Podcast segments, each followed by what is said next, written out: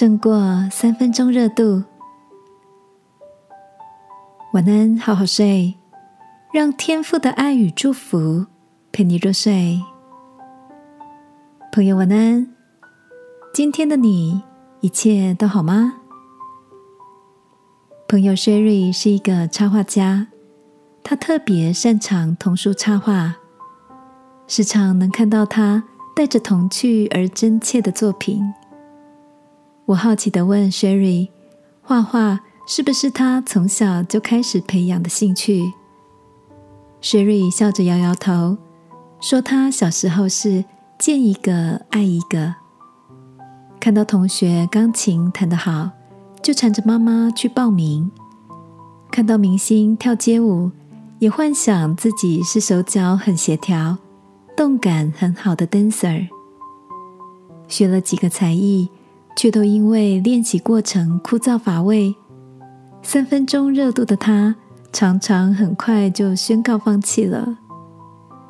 而插画虽然是大学才接触，却是唯一一个他坚持下来的。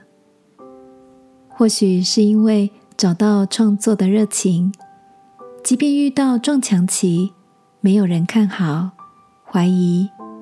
却也在逐渐累积的自信中突破，才真正享受在创作里的自由。亲爱的，你是否也在日复一日重复的努力中，感到坚持的孤独吗？